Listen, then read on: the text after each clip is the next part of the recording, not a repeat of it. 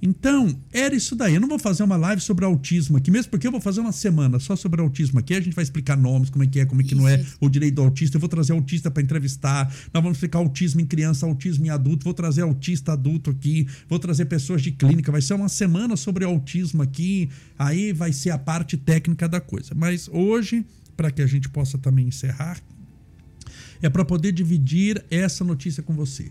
O Estevinho então fechou o, o, o diagnóstico, o Estevinho é uma criança autista e precisa da sua compreensão, do seu carinho, do seu amor. Você que já gosta do Estevinho, você que já gosta, tenho certeza que não vai deixar de gostar por causa disso ou não vai gostar menos por causa disso. Tá bom? Mais alguma coisa, Ju? Então peço perdão, nós estamos ainda é uma coisa muito recente pra gente. Nós estamos assim dividindo a nossa dor com você. Então rogo a Deus para que te abençoe, para que te proteja, para que te ampare, para que te fortaleça. Vai dar tudo certo. Vai dar tudo certo. Está dando tudo certo segundo a vontade de Deus. E eu confio muito em Deus.